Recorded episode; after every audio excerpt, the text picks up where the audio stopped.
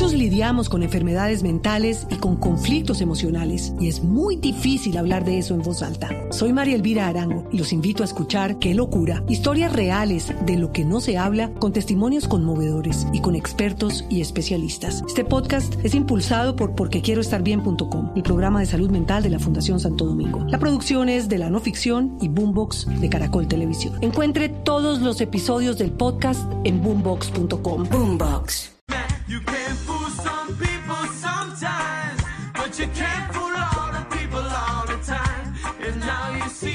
con esta música nos vamos para Antioquia, Ana Cristina, porque hoy el país entero está pensando en Providencia, está pensando en San Andrés, pero no nos podemos olvidar de las cosas que pasan en el resto del país y la plenaria de la Asamblea de Antioquia en eh, un encuentro que duró 13 horas aprobó en segundo debate un proyecto de ordenanza para transformar a la fábrica de licores de Antioquia, a la FLA, la que produce el aguardiente antioqueño. ¿Cómo la quieren transformar? ¿Qué va a pasar con esa empresa?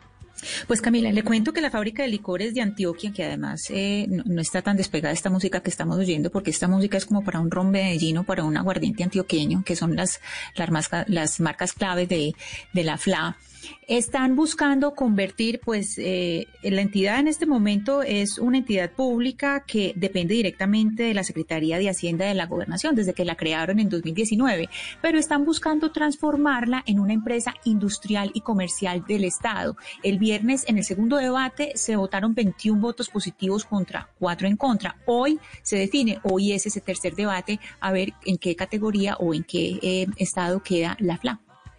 Pero entonces saludemos a Luis Eduardo Pérez, que es diputado de Antioquia, que entiendo, Ana Cristina, Luis Eduardo Peláez del movimiento Dignidad sostiene que existen vicios en ese trámite que podría enredar jurídicamente la legalidad del proyecto que usted nos está explicando. Pero déjeme lo saludamos. Con, diputado Peláez, bienvenido a Mañanas Blue, gracias por acompañarnos. Muy buenos días, un saludo para todos los oyentes, muy, muy agradecido de estar en este espacio y poder comentar lo que en este momento, estamos en este momento en tercer debate de la transformación de la fábrica de licores de Antioquia. Muchísimas gracias por la invitación. ¿Y usted por qué no está de acuerdo en esa transformación de la fábrica de licores de Antioquia, diputado Peláez? ¿Qué, ¿Cuáles son las observaciones que usted hace que cree que no es conveniente para el departamento la transformación que se está discutiendo hoy? Bueno, lo primero es que yo estoy de acuerdo con la transformación, lo que no estoy de acuerdo es con la forma como se quiere llevar a cabo esa transformación. Resulta que nosotros siempre hemos defendido que la fábrica de licores de Antioquia sea 100% pública.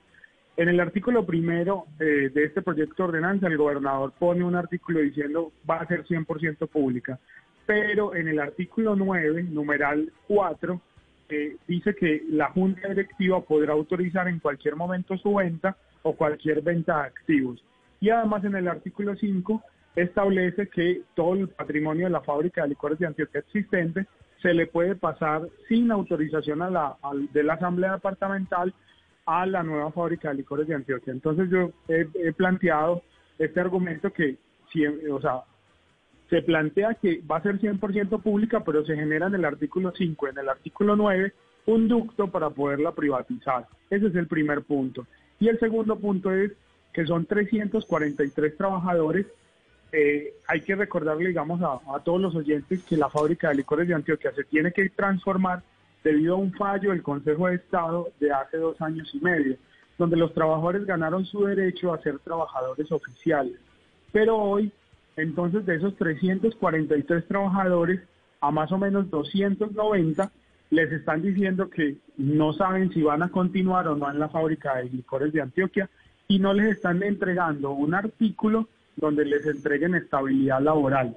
Además, 60 trabajadores que se ganaron el concurso de méritos, o sea, que llevan tres años concursando, hoy en, la, en el debate de la Asamblea les, les están diciendo muchas gracias por concursar, pero ni modo, como vamos a transformar la fábrica de licores de Antioquia, ustedes perdieron tres años de su tiempo, de su vida, concursando en una fábrica que no los vamos a contratar y son 60 personas que se ganaron su concurso, además de las 290 que hoy les están diciendo, puede que haya trabajo en la nueva fábrica o puede que no haya, pero así de tranquilo está el asunto.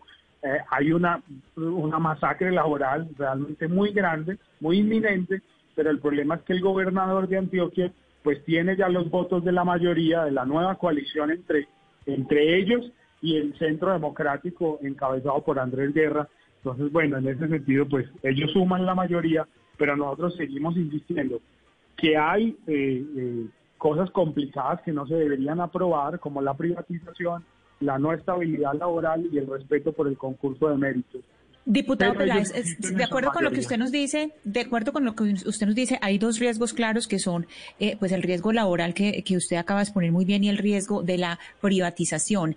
Ese paquete, todo ese paquete se va a votar hoy. ¿De qué manera? Es decir, ¿hay forma de votar de manera que haya unas transformaciones o cómo va a ser, cómo va a ser el orden del día de hoy para ver si podría, si podría darse eh, digamos, lugar algunos cambios de manera que se pudieran eh, implementar algunas de las, de las ideas o, de los cambios que usted, que usted dice que son absolutamente necesarios? Bueno, yo estoy haciendo dos proposiciones. La primera de ellas es simplemente eliminar del artículo noveno, numeral 4, la palabra enajenar. Y eh, simplemente en el artículo 31 poner que los recursos de la, de la fábrica de licores de Antioquia, como lo dice la ley, el 51% tiene que ir para educación y para salud y el 10% para deporte. Esos son los temas que, voy a proponer. Primero se debaten y, se, y se hacen en votación las proposiciones y luego el proyecto de ordenanza en concreto. Pero sin embargo, insisto, hoy, hoy las mayorías están a favor del gobernador y, el mensaje, porque ha, ha, habido, digamos, mucha presión por, por parte del gobernador Aníbal Gaviria es que el proyecto de ordenanza tiene que ser aprobado así y así lo ha hecho, digamos, de, manifiesto a muchos de los diputados de esa coalición de, gobierno. Yo como oposición insisto que esa presión es indebida y antidemocrática. ¿Cómo es esa, eh, esa de esa eh, presión se ha, se ha venido hablando en los últimos días? ¿Qué tipo de presiones y quiénes han recibido esas presiones? Bueno, la presión la, ha recibido la coalición mayoritaria de, gobierno. Eh, tuvieron dos reuniones exactamente el, el 21 de octubre donde el gobernador manifestó, y hay un audio incluso circulando, en esa reunión privada, el gobernador manifestó públicamente que a él no le interesaba ninguna ponencia que estuviera en duda o ninguna ponencia negativa. Y eso me parece un atentado completamente contra la democracia.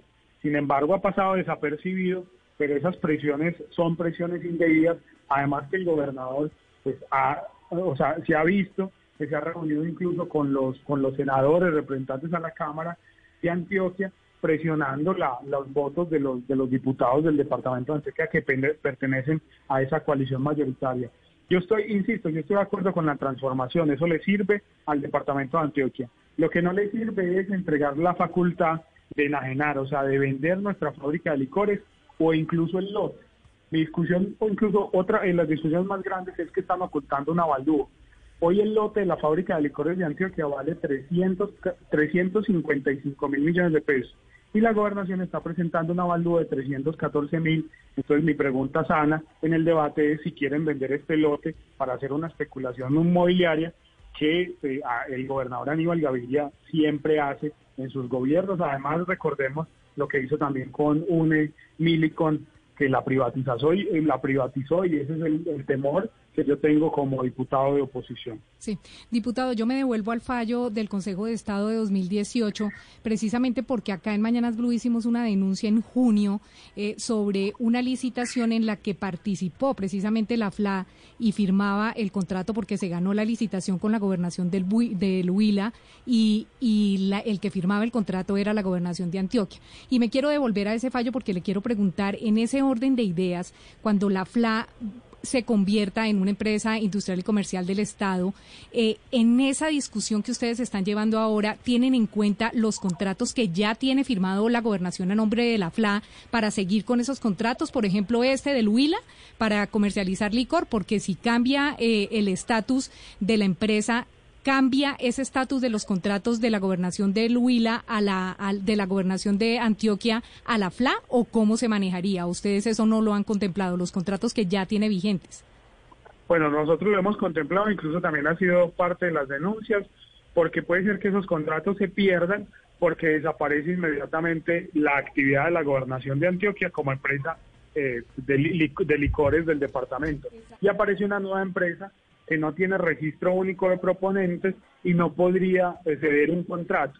Entonces muchos de esos contratos que hoy están puede ser que desaparezcan y la, la, la, fábrica de licores de Antioquia Nueva pues no pueda hacer cesión a ese tipo de contratos. Entonces, muchos de esos contratos estarían inmediatamente con la, con la cláusula de de, nulidad de, nulidad contractual y eso también es algo que, que, podría perjudicarse de la forma como lo están haciendo. Claro, por eso mi pregunta, de la cláusula de nulidad significa que entraría la gobernación de Antioquia a pagar la multa por incumplimiento de esos contratos por haberlos firmado eh, a nombre de la FLA o en ese caso cómo va a funcionar, porque es que una cosa son los contratos y las licitaciones en las que pueda participar la FLA de aquí en adelante como empresa industrial y comercial del Estado, pero otra cosa distinta, todos los contratos que firmó sin ser empresa y a nombre de la gobernación. ¿Eso cómo lo van a solucionar? O sea, ¿eso va a ser un detrimento para el departamento?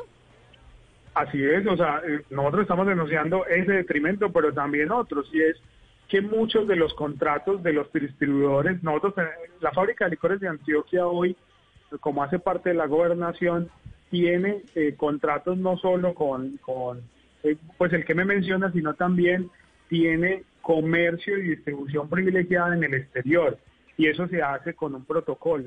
Todos esos contratos inmediatamente los perdería.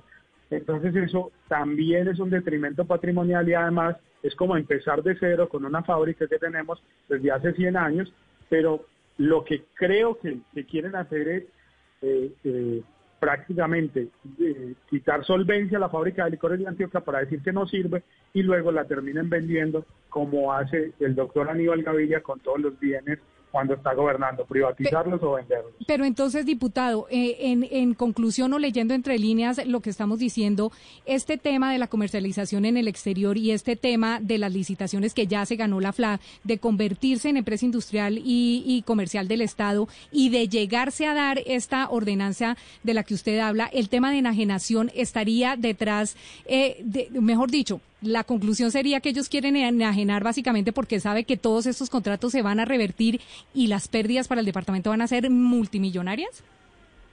Sí, porque realmente lo que va a terminar pasando es las demandas multimillonarias las va a asumir el departamento de Antioquia, pero la posición buena, la posición de, de distribuidor de comercialización grande, la va a asumir la nueva fábrica de licores de Antioquia, una empresa nueva, sin demandas, sin problemas, y eh, se plantea también la enajenación para que una empresa incluso buena pues la terminen vendiendo y así poder solventar para poder pagar las demandas. Eso es algo que en la práctica privatizadora pues es algo muy común y ese es el riesgo más grande porque la, la FLA hoy representa para el tema de educación y salud 1.3 millones de pesos al año en materia de educación y salud y en época de pandemia nosotros, pues, yo le he insistido mucho a los diputados, no podemos eh, eh, de financiar el sector, por ejemplo, en materia de salud, pero lastimosamente las mayorías están ahí hablando. Claro, claro. Yo, yo tengo serias dudas, pero no es el eh, objeto de mi pregunta, diputado Peláez, sobre la nulidad. Quizá de pronto sería una causal determinación del contrato, pero no creo que se pueda alegar nulidad en tanto que no hubo vicio, pues debió una violación al momento de su transformación. Pero más allá de eso, cuando uno habla de privatización, que es un eterno y enorme debate acá en Colombia y en el resto del mundo, pues una de las grandes preguntas que se hacen quienes quieren eh, enajenar es, bueno, se necesita porque hay un sector que requiere estos recursos. O sea, ¿a dónde se destinarían o a dónde ha dicho la administración del gobernador Aníbal Gaviria que se destinarían los recursos de una eventual o potencial enajenación de la empresa licorera de Antioquia? Bueno, ese es, lo primero que, mencionaste es correctamente de acuerdo, no es nulidad, qué pena el error. Y lo segundo es que frente al, al tema lo va a decidir la nueva junta directiva. O sea, el problema más grande es que no se va a hacer un debate público sobre esa posibilidad de la enajenación, sino que queda como atribución de la junta directiva enajenar los activos total o parcial de la nueva fábrica de licores de Antioquia. Entonces, lo, principal es, esa era nuestra función y ha sido siempre la función de cualquier órgano colegiado claro, pasa a la junta directiva. Pero fíjese usted que usted habla de enajenar total o parcial. Y yo me pregunto, ¿no es una función prototípica de una junta directiva en el mundo de los negocios poder enajenar parcialmente algunos activos precisamente porque así lo demanda la dinámica del negocio precisamente para ser competitiva, no poder, no perder valor adquisitivo, etcétera, etcétera, etcétera? Porque uno diría, si estuviéramos de frente, frente a una solicitud de enajenación, el debate es más que bienvenido y seguramente usted tiene buena parte de razón. Pero cuando se le entrega una facultad prototípica del mundo de los negocios a la Junta Directiva, ¿por qué tener ese susto sobre enajenación parcial de algo que es evidentemente necesario en el mundo de los negocios? Bueno, en el, en el mundo de los negocios de lo privado eso puede ser muy común, pero en el mundo del negocio de lo público, como una empresa industrial y comercial del Estado, tiene unas restricciones. Y le pongo el caso, por ejemplo, de EPM. EPM tiene unas restricciones y la, la, el gerente de EPM puede, eh, digamos, enajenar algunos activos pero no pueden enajenar algunos activos que superen, por ejemplo, una cantidad. Eso también es lo que estamos diciendo, que pongan límite a esa facultad de enajenación o que se ponga previa autorización de la Asamblea Departamental. Nosotros dentro de la Asamblea o nuestra propuesta es simplemente que haya un límite, porque si usted no le pone límite a las atribuciones del poder, usted lo que causa es un detrimento público y eso es lo que no podemos permitir. Si es verdad que hay que tener esa facultad de enajenar, pero suspendida o limitada a la aprobación de la Asamblea para que si van a vender, por ejemplo, el lote que vale 355, 455 mil millones de pesos, yo creo que es un debate que debe venir a la Asamblea y no pasar por la Junta Directiva. Ese es el punto. Pues vamos a seguir, a hacer de seguimiento, diputado eh, Luis Eduardo Peláez. Y sí, ahí hay una discusión, como le plantea el doctor Pombo, sobre el tema de las enajenaciones. Ya usted escuchó la respuesta, Pombo. Seguramente usted piensa distinto, pero como dice el diputado, no podemos aplicarle la lógica del sector privado al sector público.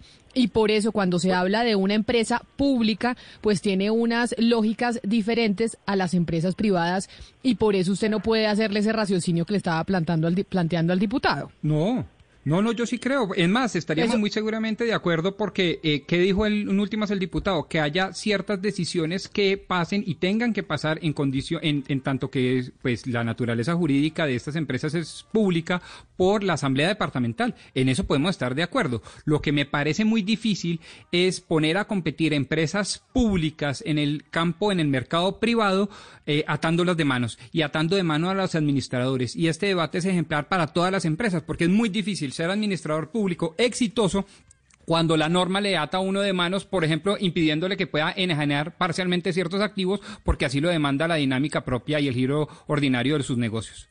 Diputado de Antioquia, Luis Eduardo Peláez, mil gracias por estar con nosotros hoy aquí en Mañanas Blue hablando precisamente de la FLA y de esto que se está discutiendo y que es importante también ponerle el ojo a la fábrica de licores de Antioquia, sea cual sea la decisión, pero sí estar pendientes de esa discusión. Mil gracias por estar con nosotros. Muchas gracias y un abrazo para todos. Muchos lidiamos con enfermedades mentales y con conflictos emocionales y es muy difícil hablar de eso en voz alta. Soy María Elvira Arango y los invito a escuchar Qué locura, historias reales de lo que no se habla con testimonios conmovedores y con expertos y especialistas. Este podcast es impulsado por porquequieroestarbien.com, el programa de salud mental de la Fundación Santo Domingo. La producción es de la no ficción y Boombox de Caracol Televisión. Encuentre todos los episodios del podcast en boombox.com. Boombox.